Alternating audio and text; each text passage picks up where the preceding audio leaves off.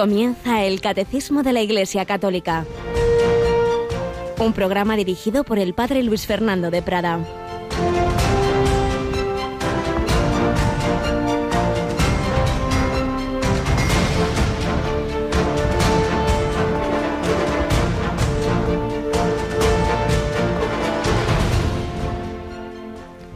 Dios me libre de gloriarme si no es en la cruz de nuestro Señor Jesucristo, por la cual el mundo está crucificado para mí y yo para el mundo. Alabados sean Jesús, María y José. Muy buenos días. Jueves 4 de octubre, fiesta por tanto de San Francisco de Asís, de quien se dijo que era el hombre que más había parecido a Cristo en la historia. Así se decía en el siglo XIII y tanto tiempo después sigue siendo una figura de las grandes de la historia de la Iglesia, que en pocos años murió joven, realmente tuvo una identificación con, con Cristo grandísima, hasta el punto de que se produce en él, que sepamos, es el primer caso así documentado en la historia, el fenómeno de los estigmas, ese recibir incluso en su cuerpo las llagas de Cristo, y por esa configuración en toda su vida, con Cristo pobre, humilde y crucificado, sin duda por ello nos pone la Iglesia hoy como posible lectura primera de la Santa Misa este fragmento de la carta de San Pablo a los Galatas donde estaba esta frase que acabamos de leer y que en sentido general, por supuesto, debemos aplicarnos todos nosotros aunque no tengamos los estigmas. Dios me libre de gloriarme si no es en la cruz de nuestro Señor Jesucristo, por la cual el mundo está crucificado para mí y yo para el mundo. Es decir, ciertamente para el cristiano que está unido a Cristo, pues hay muchas cosas en el mundo que, que son contrarias al espíritu evangélico y viceversa. Para el mundo, pues, pues rechaza, rechaza, no puede por menos de rechazar a Cristo crucificado, porque es que se dan de torta los valores de unos y de otros. Pobreza, riqueza, soberbia, vanidad, apariencia, frente a humildad, frente a humillación, frente a cruz, el amor frente al egoísmo, hay que escoger, hay que escoger la bandera de Cristo, la bandera de Satanás y del mundo, la ciudad de Dios, la ciudad de Satanás, con expresiones de San Agustín o de San Ignacio, pero que todos los santos han experimentado esa lucha interior. ¿A quién quiero seguir? Francisco de Asís, de joven, pues vivía el espíritu mundano, un joven acomodado, pues lo habitual de la juventud de todos los tiempos, pero se encontró con Cristo, conquistó su corazón, decidió seguir a Jesucristo y se fue enamorando del estilo de vida de Cristo por enamorarse de la persona de Cristo. Y por ello, pues buscó la dama pobreza, la pobreza, la humildad, y vivió el Evangelio, y con tal fervor y con tal entusiasmo que a través de él el Espíritu Santo suscitó tantos seguidores. Y fijaos, siglos después, cuántos franciscanos, propiamente orden de hermanos menores, pero, como siempre suele ocurrir, se acaba tomando el nombre del fundador de la orden y también en eh, lo mismo pasó con, con, su, su paisana Clara. Y de ahí tenemos las clarisas, de nuevo, siglos después, pues este mismo mes conozco a alguna chica que ingresa clarisa. Sí, sí, el seguimiento de Cristo sigue adelante. Jesús no deja de llamar. Tenemos con nosotros a Cristina, que aunque está, vive en el mundo y está casada, pero tiene un espíritu clarisa franciscana también muy grande. Cristina, buenos días. Buenos días, padre. Pues sí, la verdad es que hoy es un día muy especial para todos los que sentimos ese ese espíritu no franciscano, ese, esa entrega, esa, ese amor a la dama pobreza. La verdad es que es un día muy bonito. Yo al, que no conozca mucho la figura de San Francisco le recomiendo que lea algo, ¿no? Que, que lea algo sobre la figura de este gran santo, porque la verdad es que nos lleva al Señor, bueno, pues muy fácilmente. Estamos de acuerdo y seguro que tú también has tenido y tienes a lo largo de tus, tus años jóvenes amigas que han entrado en la Orden de las Clarisas, ¿verdad? Sí, además en, nuestra diócesis de Getafe tenemos un convento de, Clarisas en Valdemoro y bueno, pues muchas chicas de, de, mi edad, de cuando íbamos a las peregrinaciones, pues ahora son Clarisas en ese convento que bueno, pues tienen su parte de noviciado en Soria.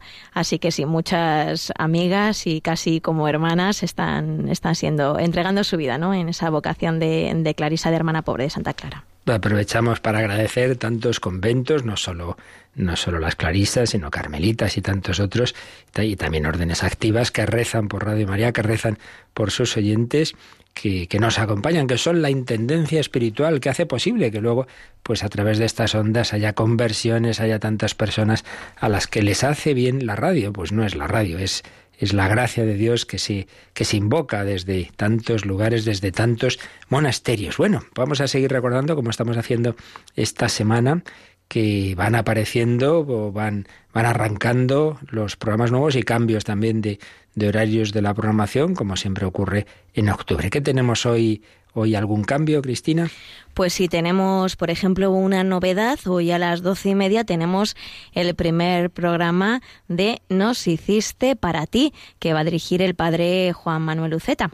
Bueno, esto es muy importante porque ya hace dos años le tuvimos entre nosotros, era los sábados a las tres.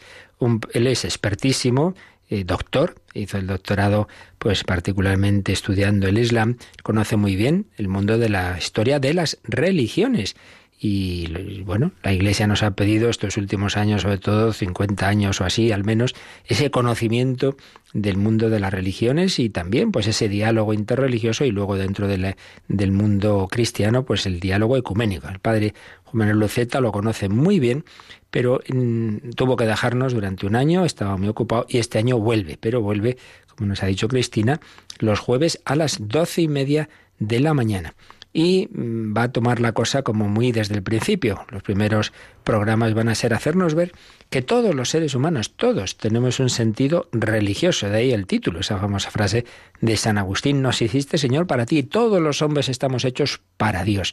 El sentido religioso es innato, con natural al hombre. Y por ello es lógico que luego, pues a lo largo de la historia han surgido pues muchos eh, órdenes, uy, perdón, órdenes, religiones en esa búsqueda de Dios.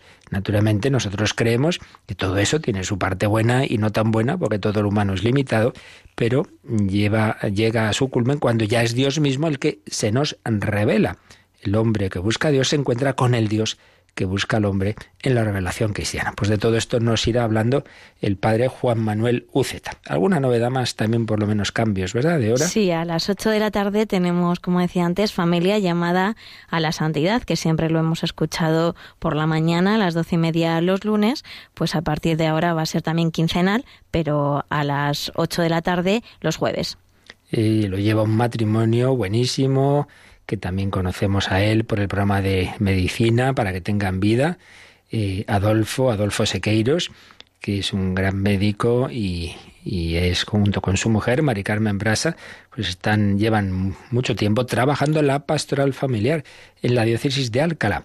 No os lo perdáis, si no lo podíais oír por la mañana, pues tenéis la ocasión de escucharlo, como nos acaba de decir Cristina, los jueves cada 15 días a las 8 de la tarde porque eh, también a esta hora teníamos O Jerusalén, pero ya lo pudimos oír anoche, los miércoles a las 8 de la tarde. ¿Y qué más va a haber los jueves a las 8 de la tarde, Cristina? Pues se va a alternar con otro programa que tampoco estaba a esta hora, que es eh, Esto es África. Es un programa que antes emitíamos a la una de la mañana. A las 12. A las 12, perdón. ¿no? Sí, no lo tengo muy claro, pero bueno, era de madrugada y ahora, bueno, pues pasa a las 8 de la tarde, un programa que la verdad es que también recomendamos muchísimo, porque bueno, ya lleva muchos años, pero hace ya un año que tiene otro director y la verdad es que tiene es muy interesante, tiene mucho ritmo.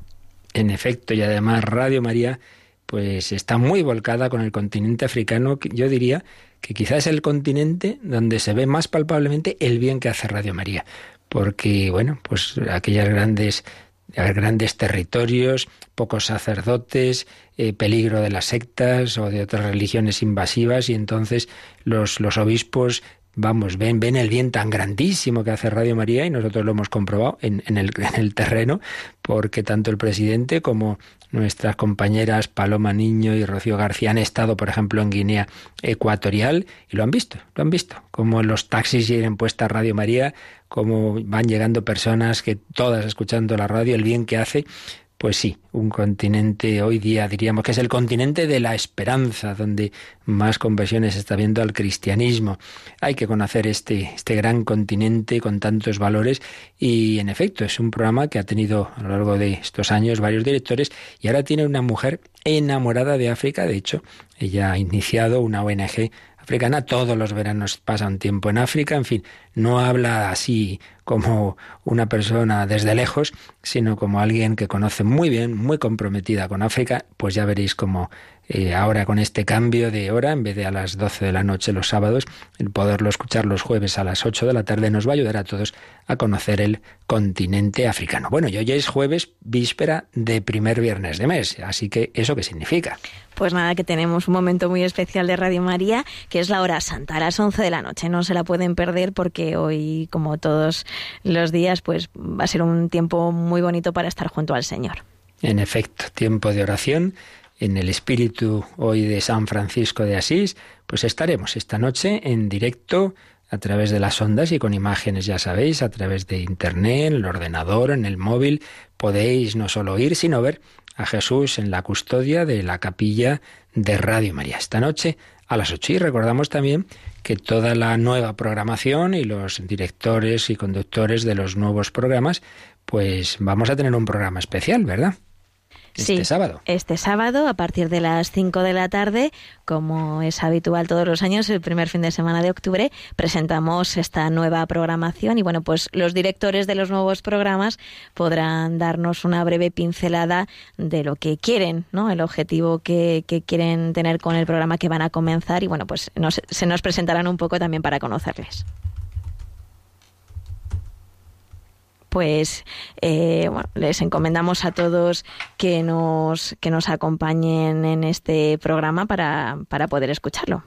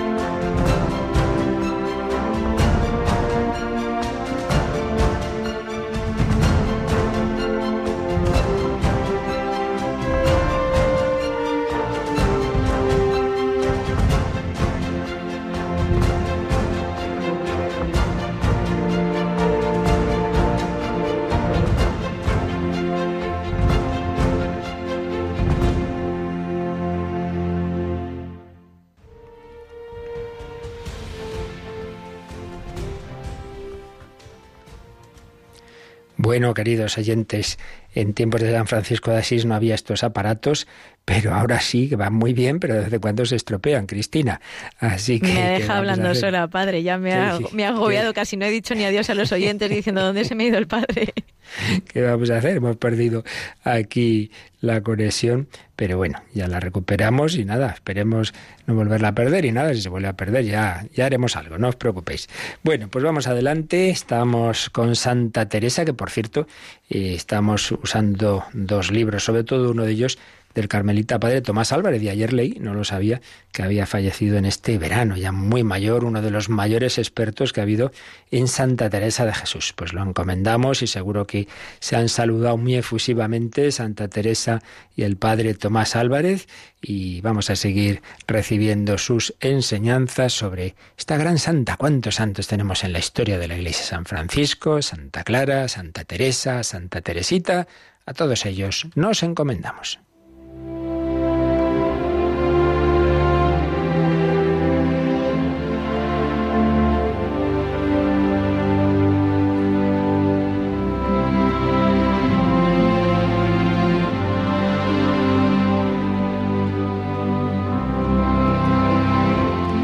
Hoy nos fijamos de la vida de Santa Teresa, siguiendo al padre Tomás Álvarez, en algunos de los rasgos de lo que nos cuenta Santa Teresa en el capítulo 7 de su vida. Fueron años difíciles, años de crisis y de lucha.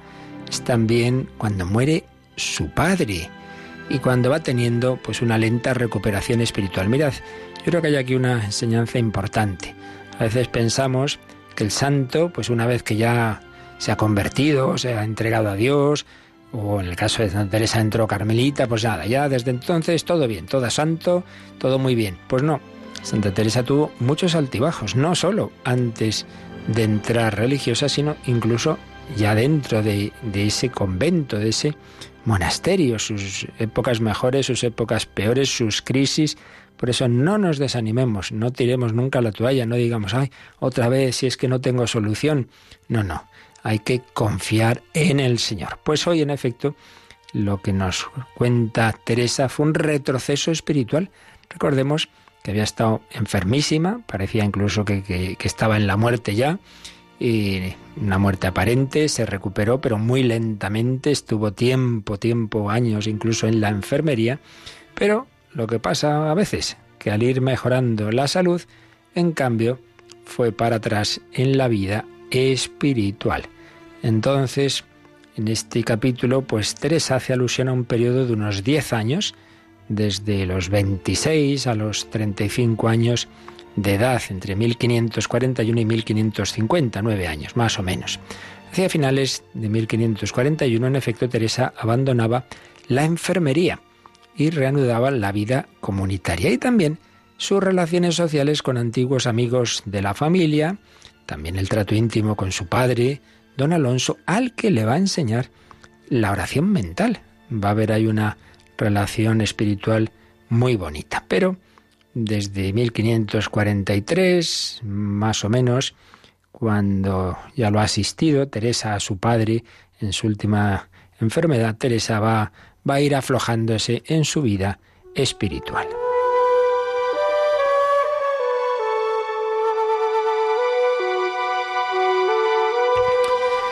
Se afloja y va a tener una lucha, una gran lucha. Por eso, como os decía, no pensemos que el santo ya todo lo ha tenido siempre, siempre lo ha hecho todo bien. No, Teresa, que había estado enferma de cuerpo, pasa a estarlo de alma, de vanidad en vanidad, escribe, de vanidad en vanidad, sucumbe a dos tentaciones. Una de falsa humildad, hoy yo, yo, ¿cómo voy a hacer oración si, si soy tan ruin? Y otra de mediocridad.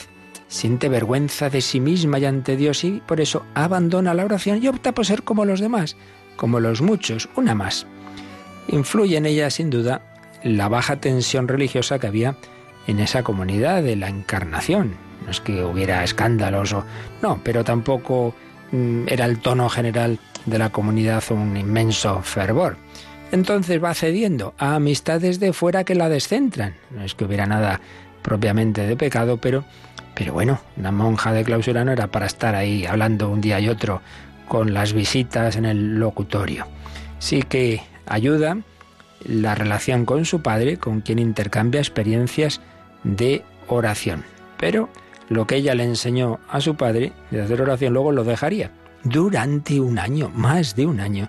Teresa de Jesús simplemente va a hacer la oración mandada, digamos, de liturgia de las horas, del coro, la misa, pero no esa oración silenciosa, esa oración mental ante el Santísimo. La deja, la deja, porque se sentía como, como hipócrita. Dice, ¿qué hago yo aquí ante el Señor si yo le estoy siendo infiel, si no le doy lo que me pide?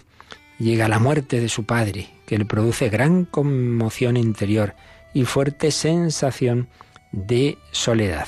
Y tras esa muerte, pues poco a poco va reanudando su vida espiritual. Por supuesto, es decisiva la ayuda de sacerdotes, concretamente ahí hubo un padre dominico, el padre Barrón, que le hizo darse cuenta del gran error que había sido dejar la oración. No, no, no, por mal que usted se vea. La solución no es dejar la oración, al revés, acudir al Señor y pedirle, Señor, ayúdame, Señor, que, que estoy mal, que estoy tibia.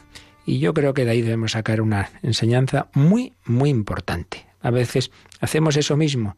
Ay, si es que estoy mal, es que cómo voy a ir a la iglesia si, si estoy hecho una pena, cómo voy a confesarme si no siento el arrepentimiento, cómo voy a hacer oración si es que no soy fiel al Señor. Pues justo todo lo contrario. Porque estoy mal voy al médico, porque me siento débil voy a pedir fuerzas, porque, porque estoy empecatado voy a confesarme. Ay, si no siento el arrepentimiento, déjate de sentir o no sentir. Tú pídele al Señor perdón, pídele fuerza, confiésate poquito a poquito, venga, a ir recuperando, pero no esperar a estar bien para ir al Señor, es al revés, el Señor es el médico, pues así como estás, así mal, debes acudir a Él. Seguiremos comentando estos momentos de crisis de Santa Teresa ya otro día, pero quedémonos con esa enseñanza. Los santos han tenido sus altibajos también, lo importante no es el que podamos caer, ellos también han podido caer en cosas mayores o menores, lo importante es levantarse, es seguir luchando.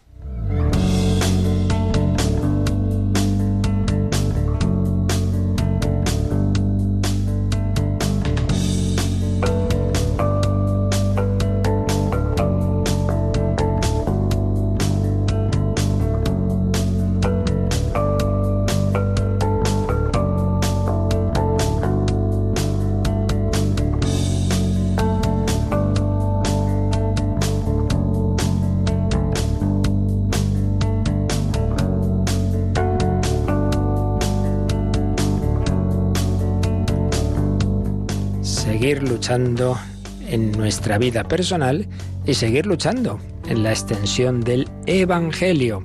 Estamos dentro de esa propiedad esencial de la Iglesia, que es católica, que es universal y por ello mismo tiene la obligación de llevar el Evangelio al universo entero, al mundo entero.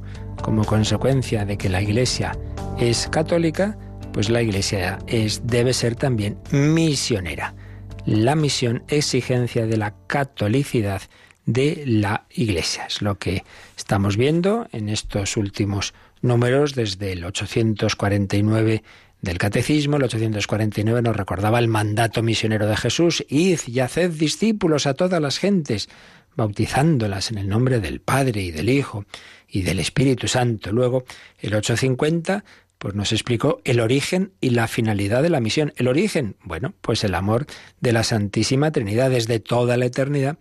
Dios nos ha amado y ha decidido crear seres a los que invitar a disfrutar de su misma felicidad, de su misma vida divina. Ese es el origen, la fuente última de la misión. Y la finalidad, pues eso, que estemos con Dios eternamente. Pero como es una unión por amor, eso no se puede imponer. Por eso eso hay que ofrecerlo a la libertad del hombre y todo aquel que, que, acepte ese ofrecimiento eternamente estará con Dios, pero hay que ofrecérselo. Por eso hay que ser misioneros, hay que decir a todos, oye, que estás llamado a algo mucho más grande que vivir aquí X años y hacer esto y lo otro. Estás llamado a unirte con Dios, a ir madurando en tu vida aquí para desposarte eternamente con Dios y vivir con Él en esa contemplación de su propio ser. Origen y finalidad de la misión. Y ayer veíamos, los dos últimos días, el motivo, el motivo de la misión, pues es ese amor, el amor de Dios que prende en el corazón del hombre. Y, y entonces uno dice, pero hombre, si yo conozco a Dios y si yo me doy cuenta de lo que es conocer a Jesucristo, lo que es conocer a la Virgen María, lo que es recibir la Eucaristía, lo que es recibir el perdón, yo esto no puedo quedármelo. Una persona con buen corazón comparte lo bueno, grande y bello que ha encontrado en la vida, se lo cuenta a los demás. Es lo natural. Bueno, pues de ese amor de Dios por todos los hombres brota el impulso misionero. Lo que le pasó a San Pablo, el amor de Cristo nos apremia, decía él, ay de mí si no evangelizaré. Origen, finalidad y motivo de la misión. Y luego pues tenemos unos cuantos números que nos van dando algunas pistas más sobre el espíritu misionero y nos puede servir mucho a todos porque lo que aquí se dice de, la misión en el sentido estricto de la palabra, de ir a esos lugares, a esos pueblos donde no conocen a Cristo, lo podemos aplicar en su medida, pues en general a la evangelización, también en medio de, de nuestras sociedades de aquí, en nuestra vida ordinaria, la familia, en el trabajo, entre los amigos, hay aquí una serie de indicaciones que nos sirven a todos, así que vamos a aprovecharlas y vamos a ir mirando pues todo lo que nos resume aquí el catecismo eh, que cita muchos documentos de papas anteriores al catecismo o simultáneos, por ejemplo, está muy citada la gran encíclica misionera de San Juan Pablo II, Redentoris Missio, la misión del Redentor. También la exhortación apostólica postsinodal de Pablo VI, tan bella Evangelii Nunciandi, ese anuncio del Evangelio, la evangelización, una exhortación que de ya antigua, del año 74, pero que sigue siendo actualísima y bellísima. Y bueno, textos también del Concilio Vaticano II, el decreto Adgentes, precisamente el decreto sobre la misión, y otros, y por supuesto el, gran, la gran constitución dogmática sobre la Iglesia, Lumen Gentium. Todo eso y, y naturalmente la Sagrada Escritura está resumido en los números que vamos a seguir viendo del Catecismo sobre la misión. Y concretamente vamos al 852 sobre los caminos de la misión. ¿Cómo se misiona? ¿Quién es el protagonista de la misión, con qué espíritu debemos hacerla. Ya digo que apliquémoslo a nuestra evangelización, a nuestros apostolados de la vida ordinaria, que seguro que nos va a ayudar mucho. Vamos con este número 852. Los caminos de la misión.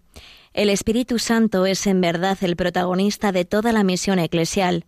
Él es quien conduce la Iglesia por los caminos de la misión. Ella continúa y desarrolla en el curso de la historia la misión del propio Cristo, que fue enviado a evangelizar a los pobres.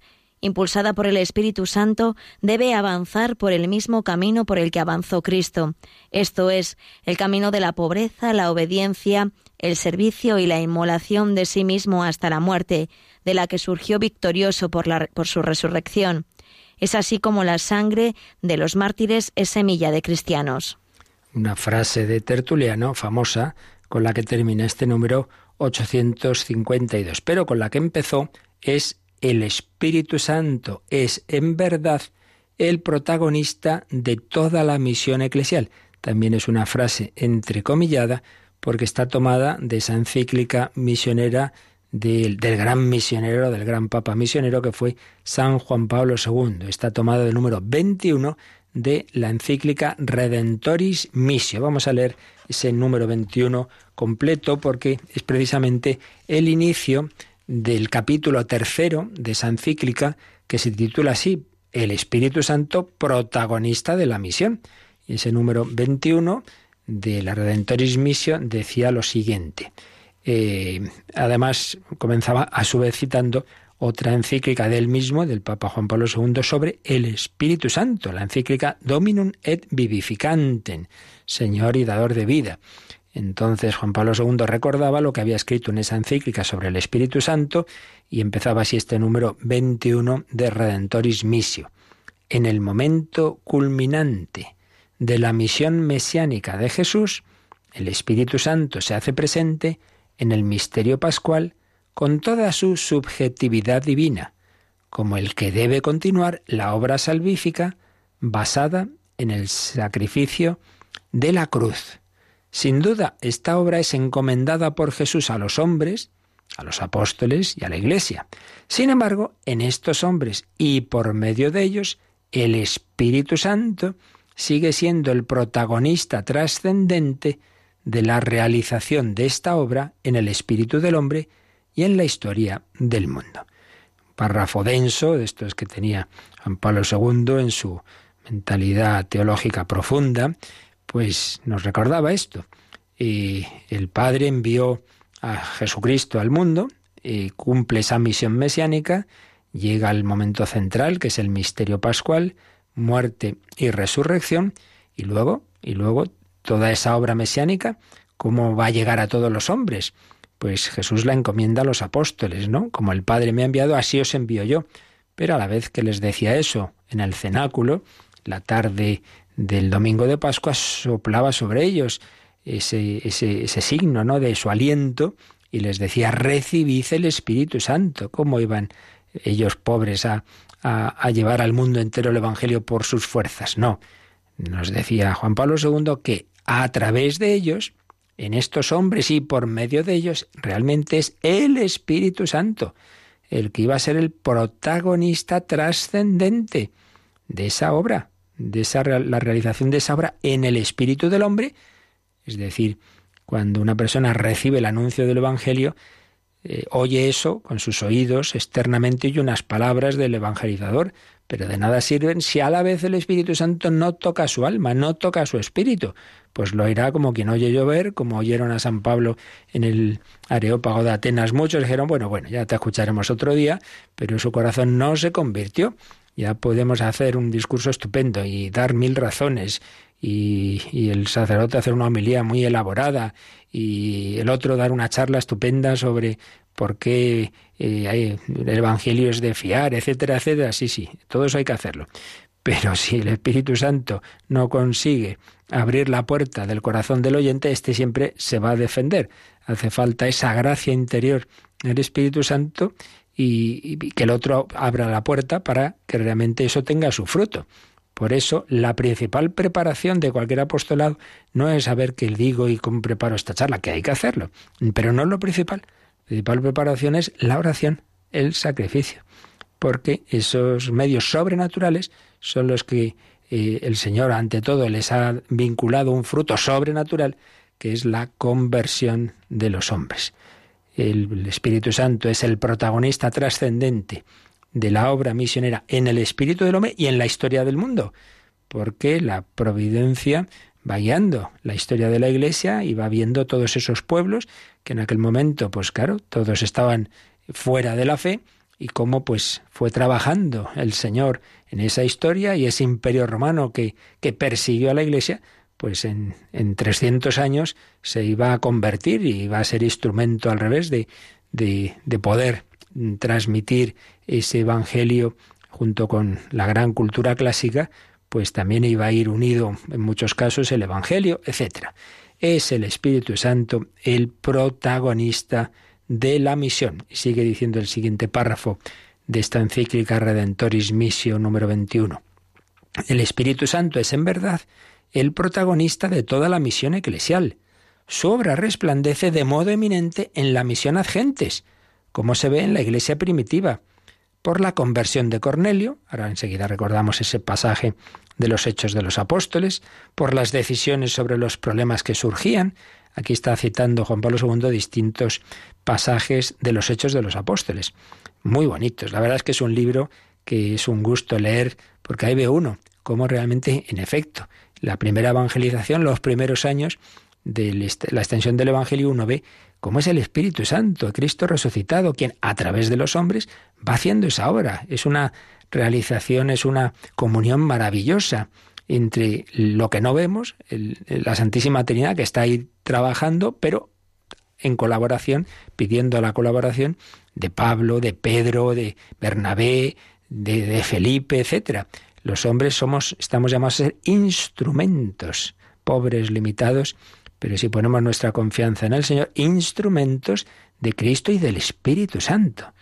Y, por ejemplo, en ese concilio de Jerusalén, que está aquí citado por Juan Pablo II, el capítulo 15 de los Hechos, surgen unas dudas y tal, y es muy curiosa la, conclusión, ¿no? Cuando dice San Pedro, el Espíritu Santo y nosotros hemos decidido esa conciencia que tenían de que realmente estaban unidos. Eh, las personas humanas que, el Señor haya puesto al frente de la Iglesia con el Espíritu Santo.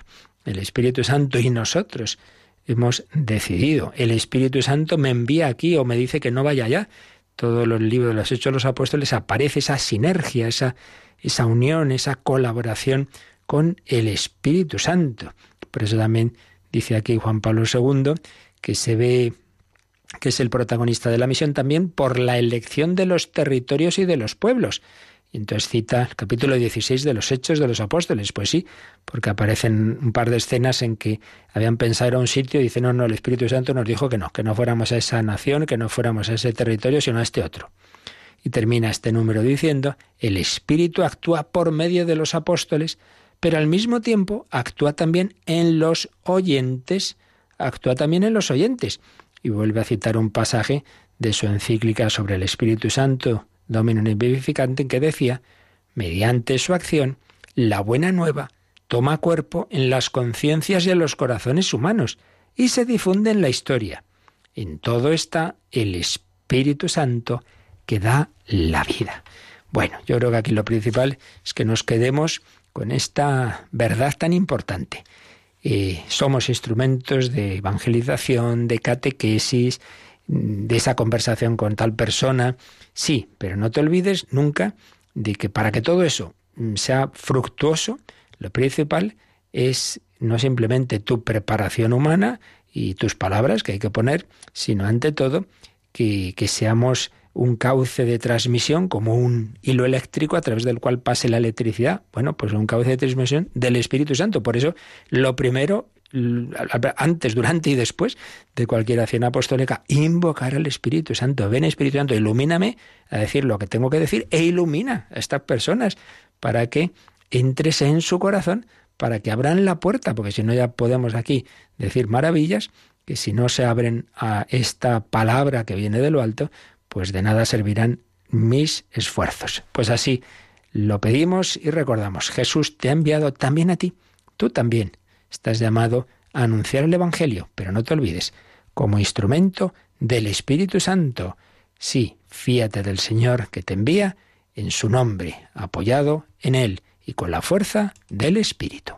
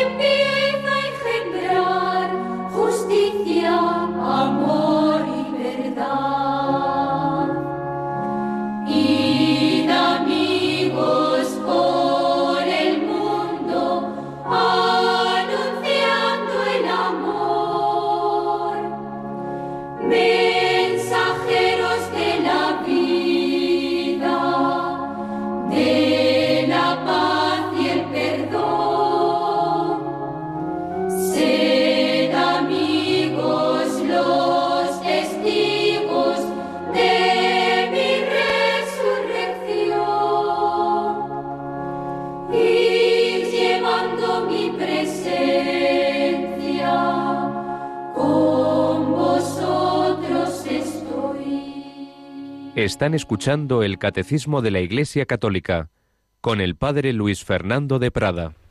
Id llevando mi presencia, con vosotros estoy. Esto no es que lo hacemos aquí nosotros con nuestro ingenio, con nuestras fuerzas, sino como instrumentos del Señor. Les decía antes que Juan Pablo II, en esa encíclica sobre la misión, capítulo 21, eh, nos decía que el protagonista de la misión es el Espíritu Santo y citaba varios pasajes de los Hechos de los Apóstoles. Uno de ellos, la conversión del centurión Cornelio. La verdad es que vale la pena, os lo aconsejo luego, que os cojáis el, el Nuevo Testamento, la Santa Biblia, os cojáis el capítulo 10 de los Hechos de los Apóstoles y lo leáis con calma, yo que ahora voy a resumir, porque es todo un ejemplo de lo que estamos hablando, lo que es la misión. Se nos habla de que en Cesarea había un centurión de nombre Cornelio, Dice el libro de los Hechos que era piadoso y temeroso de Dios, él y toda su casa, es decir, una familia que buscaban a Dios, eran paganos, pero buscaban a Dios, eso que decíamos que tenía un sentido religioso en su corazón, eso nadie lo puede quitar. Las ideologías modernas intentan decir que son imaginaciones nuestras. En todo corazón humano hay un sentido religioso. Era un hombre que buscaba a Dios, que rezaba, claro, no conocía a Dios, que hacía muchas limosnas, que ayudaba al pueblo de Israel, oraba a Dios continuamente, oración y caridad. Podemos decir oración y limosnas. Bueno, pues este pagano tuvo una visión, tuvo una visión. Dice que a eso de la hora nona del día, es decir, a eso de las tres de la tarde, vio un ángel. El ángel le llamó Cornelio. El otro se asustó. Uy, ¿qué pasa? ¿Quién eres? ¿Qué ocurre, Señor? Y le dice el ángel, tus rezos y tus limosnas han subido a la presencia de Dios. Mirad qué detalle, ¿no? Dios escucha toda oración, también de un pagano que buscaba la verdad, que rezaba como podía el hombre, y claro, Dios ve todo corazón humano, todo corazón de cualquier persona.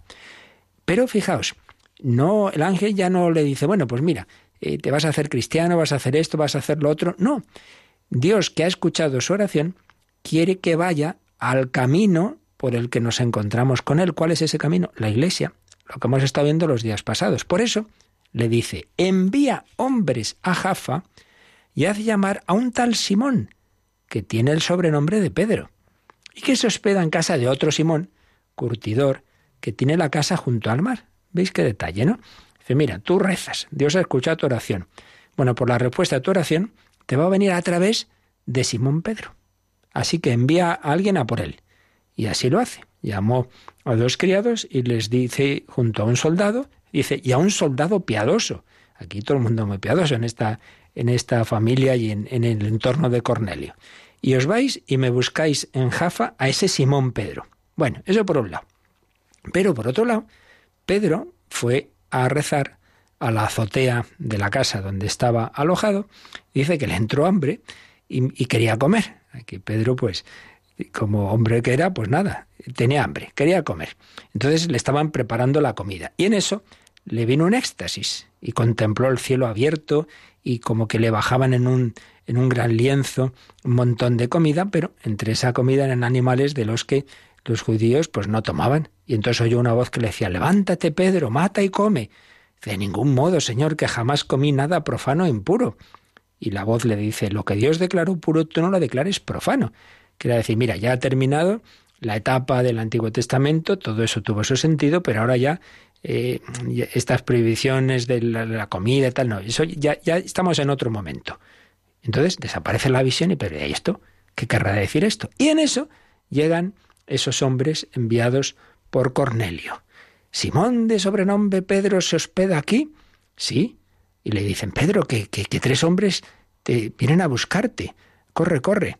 Y entonces le, dijo el Espíritu Santo, perdón, eso se lo dice, siente que se lo dice el Espíritu Santo. Fijaos qué curioso, ¿eh? Le dijo el Espíritu, mira, tres hombres están buscándote, levántate, baja y vete con ellos sin dudar, porque yo los he enviado. ¿Veis? La relación entre el Espíritu Santo y los hombres. El Espíritu Santo, por un lado, a través de un ángel, le dice a Cornelio que vaya a buscar a Pedro y por otro lado le dice a Pedro que se vaya con ellos. Levántate, vete con ellos porque yo los he enviado. Entonces baja, mirad, soy yo el que buscáis. ¿Cuál es el motivo por el que estáis aquí? El centurión Cornelio, hombre justo y temeroso de Dios. nos ha enviado, porque ha recibido la orden de un ángel santo de hacerte llamar. Bueno, entonces Pedro los, los, invita, ya era tarde, no era momento de empezar el viaje, se quedaron a dormir con ellos, y al día siguiente se fue con ellos y también algunos otros hermanos de la comunidad cristiana. Así que se, se vuelven San Pedro y otros cristianos con estos tres que habían venido de Cesarea. Y nada, llegan a Cesarea. Entonces Cornelio estaba aguardándolos, después de convocar a sus parientes y a los amigos íntimos. Realmente es, toda una historia preciosa. Todo el mundo esperando, a ver, a ver, ¿quién, quién va a llegar? Entonces ya llega, ya llega Pedro y ya lo ve, entonces va corriendo Cornelio, se postra a sus pies como si fuera Dios y, Pedro le dice, eh, eh, eh, levántate, que yo no soy más que un hombre, no es a mí al que tienes que, que adorar. Y entonces se encuentra a muchos reunidos y entonces empieza a hablarles. Eh, y, a su vez Cornelio le cuenta la visión que había tenido. Entonces, al oír todo eso, dice Pedro, ¿de verdad caigo en la cuenta de que Dios no hace distinción de personas, sino que en cualquier nación le es grato el que lo teme y practica la justicia? Envió la palabra a los hijos de Israel, anunciándoles el Evangelio de la paz gracias a Jesucristo. Este es el Señor de todos. Jesús sí, ese sí que es el Señor. Él es el que tenéis que adorar. Vosotros sabéis el acontecimiento que ha tenido lugar en toda Judea, empezando desde Galilea, a partir del bautismo que predicó Juan. Jesús, el de Nazaret, cómo lo ungió Dios con la fuerza del Espíritu Santo, que pasó haciendo el bien y curando a todos los que estaban dominados por el diablo, porque Dios estaba con él. Y todos nosotros somos testigos de lo que hizo en la religión de los judíos y en Jerusalén. Le está haciendo pues un resumen del misterio de Jesús al que llegaron a matar clavándolo en un madero. Ahora ya les habla del misterio pascual. A ese Dios lo despertó al tercer día, lo despertó, lo resucitó y le concedió manifestarse, no a todo el pueblo, sino a los testigos elegidos de antemano por Dios, a nosotros, que hemos comido y bebido con Él, después de resucitar de entre los muertos y nos mandó predicar al pueblo, testificando que este es el juez de vivos y muertos designado por Dios. En su favor testifican todos los profetas, diciendo que el perdón de los pecados lo recibe gracias a su nombre todo el que cree en él. Pues ya veis, les hace como, claro, aquí el libro de los Hechos resume el discurso de Pedro, que a su vez está haciendo una síntesis de, del anuncio de Cristo. Todavía estaba diciendo Pedro estas palabras cuando descendió el Espíritu Santo sobre todos los que escuchaban la palabra, y los fieles procedentes de la circuncisión, es decir, los judíos cristianos que habían ido con Pedro, se asombraron de que también sobre los gentiles ese don del Espíritu Santo se hubiera derramado, pues los oían hablar en lenguas, alabando a Dios. Es decir, se produjo un pequeño Pentecostés. Entonces dijo Pedro, ¿acaso puede alguien negarles el agua de modo que no sean bautizados estos, siendo así que han recibido también el Espíritu Santo como nosotros? Y ordenó que fueran bautizados en el nombre de Jesucristo. Fijaos qué bonito. Entonces le rogaron que se quedara algunos días. Pues creo que es un caso precioso en que vemos cómo en efecto la misión es una colaboración entre el Espíritu Santo y los hombres. El Espíritu Santo, por un lado, tocó el corazón de Cornelio, que buscaba a Dios, y le, hace darse cuenta de que lo que tiene que hacer es seguir esa búsqueda de Dios, pero a través de la iglesia. Vete a buscar a Pedro. A la vez toca el corazón de Pedro y le dice, venga, hay que ir, tienes que ir a evangelizar a este Cornelio. Y el Espíritu Santo, a través del discurso de Pedro, también se derrama sobre Cornelio, le llena de sus dones, y entonces Pedro dice, pues no hay duda, el Señor quiere que sean cristianos también estos no judíos, entonces hay que bautizarlos. Entonces vemos eso, lo divino y lo humano. El protagonista invisible, trascendente, que es el Señor, que es el Padre, el Hijo, el Espíritu Santo, el Espíritu Santo que toca esos corazones, pero eso no excluye el sacramento. Sí, sí, el Espíritu Santo ya estaba tocando el corazón de Cornelio, pero, pero quería que, recibieran la plenitud de las gracias a través de los sacramentos que Jesucristo instituyó y hizo bautizar. Entonces los bautiza. ¿Veis? La Iglesia es ese instrumento visible, sacramento visible, de la acción invisible del Espíritu Santo. Bueno, no hemos hecho más que empezar a comentar este número porque es de una gran riqueza todo lo que significa esto, que la misión es ser instrumentos del verdadero protagonista, que es el Espíritu Santo. Es una maravilla el ser conscientes de que estamos llamados a esa colaboración, de que esto no es cosa tuya, de que esto es cosa del Señor. Pues le damos las gracias, todos nosotros llamados a ser instrumentos de Cristo, a ser prolongación de su luz. Y tenemos nuestro último momento, como siempre, de, oración, de reflexión, y también puede servir para vuestras consultas.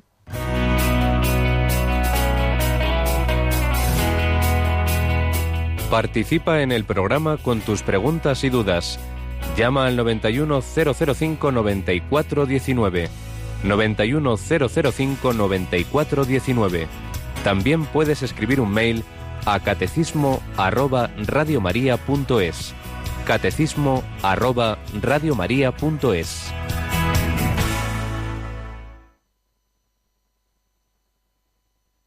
Sé mi luz,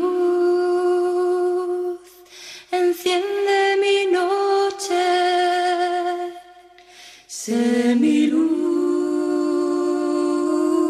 enciende mi noche. Sé mi luz,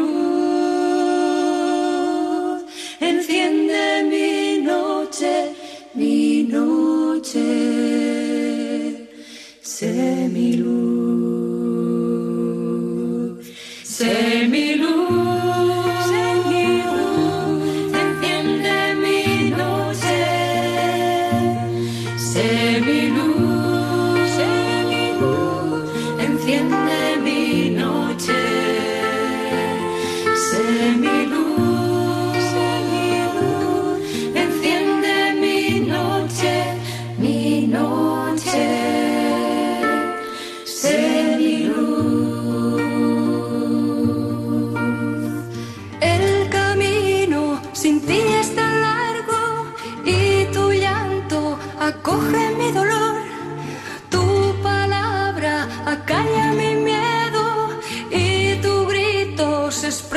mi canto. Sé mi luz. Sé mi luz. Pedro fue la luz humana de la luz divina, que es el Espíritu Santo, para llevar la gracia a Cornelio y su familia. Tú también estás llamado a prolongar, a extender, a encender esa luz en tantas personas que no conocen al Señor. Nos escribía Agustín, ayer recordábamos como Cristo es el único camino, y dice, ciertamente es así, camino, verdad y vida. Estoy sufriendo en carne propia los ataques, calumnias, amenazas de quienes defienden otros caminos como verdaderos en la nueva era. Dicen creer en Jesús, pero no soportan la cruz. Esto ciertamente es un signo. Hay quienes dicen, sí, sí, Jesús, Jesús, como una especie de avatar más, como un, uno de los personajes importantes de la historia de las religiones, pero eso de la cruz, uy, eso sí que es signo de contradicción. Todo por haber dado testimonio ante ellos en un momento en que me acorralaron en una cena y Dios me dio valor, un valor que no me caracteriza para hablar. Bendito sea Dios para contar con este pobre pecador y darme la gracia de poder vivir con paz algo que en otro tiempo me hubiera destruido.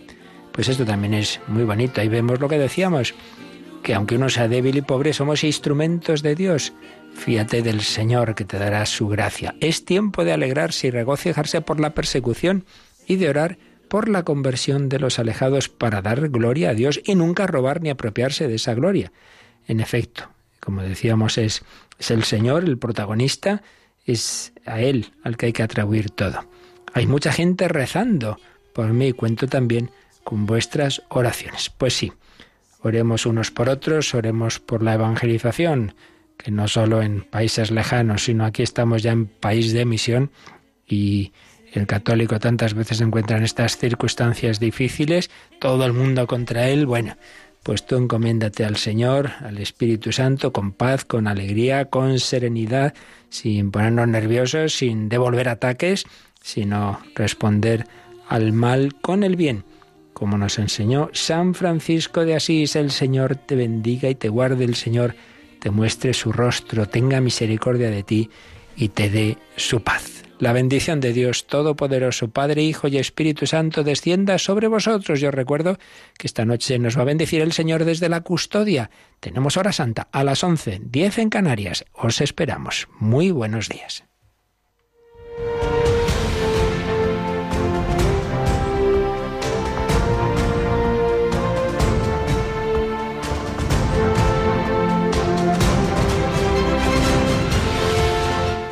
Han escuchado en Radio María el Catecismo de la Iglesia Católica. Un programa dirigido por el Padre Luis Fernando de Prada.